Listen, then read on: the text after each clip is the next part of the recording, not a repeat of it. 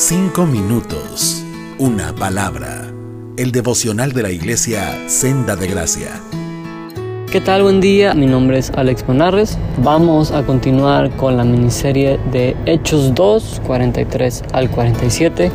Nos vamos a concentrar en el versículo 44, que dice así. Todos los creyentes estaban muy unidos y compartían sus bienes entre sí. Cuando hablamos de avivamiento, que esa palabra pues de entrada no la encontramos en la Biblia, pero es el, el, adjetivo, el nombre que le hemos dado a manifestaciones sobrenaturales en una temporada, en una iglesia, en una ciudad. Pero cuando hablamos de esto, de avivamiento, por lo general nos concentramos siempre en las grandes señales que se producen, en los grandes milagros que pueden llegar a pasar. Probablemente has escuchado de alguno en los últimos tiempos, tal vez años atrás. El que más se me viene a la mente tal vez es el avivamiento en la calle Azusa en Estados Unidos. Hace poquito hubo, pasaron muchos días en una universidad cristiana donde empezaron a adorar a Dios y se extendió por días, etc. Y como les digo, mayormente o principalmente cuando hablamos o escuchamos de avivamientos, lo que se nos viene a la mente son estas cosas, ¿no? Manifestaciones del Espíritu Santo en forma de milagros, en forma de sanidades, en forma de liberaciones, etc. Y sí es cierto, lo leemos también a lo largo de Hechos.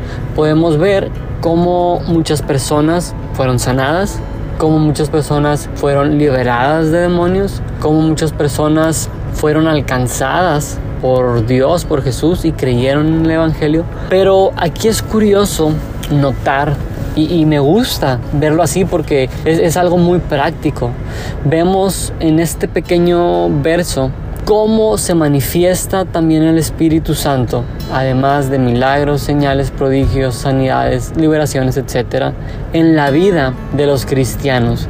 Vemos que parte del fruto que el Espíritu Santo realiza dentro de la iglesia, pero en las personas, es un cambio de vida, un cambio de corazón, un cambio de mente que produce una vida nueva.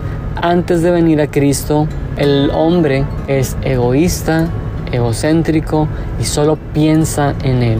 Pero en este pequeño relato vemos cómo Lucas nos narra que las 3.000 personas que se convirtieron no solamente veían cosas extraordinarias, sobrenaturales por parte del Espíritu Santo, sino que también vivieron un cambio profundo de tal manera que estas personas podían vivir unidos, dice la, la Biblia, muy unidos y compartían sus bienes entre sí. ¿Qué nos enseña esto?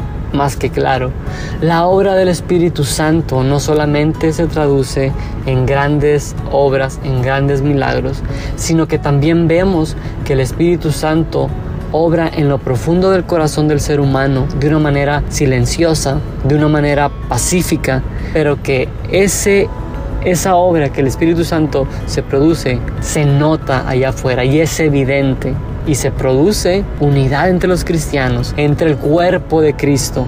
A tal grado, vamos a ver en el capítulo, en el versículo más adelante, que las personas se desprendían de lo que tenían.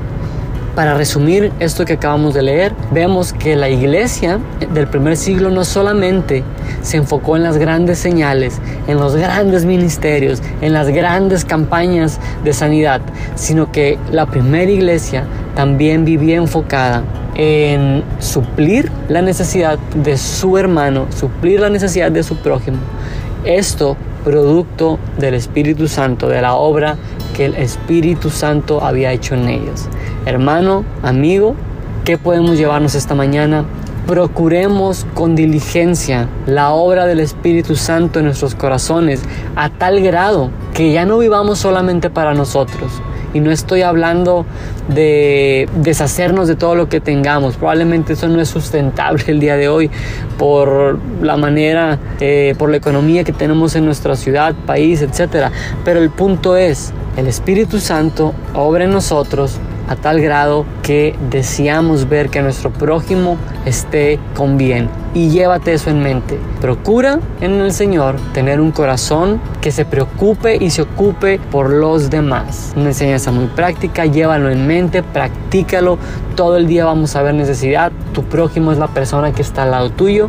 Puede o no ser tu hermano en Cristo, pero lo que sí estamos llamados es a poner acción para ayudar y suplir en la necesidad del necesitado. Nos escuchamos pues en el próximo devocional. Buen día. Cinco minutos. Una palabra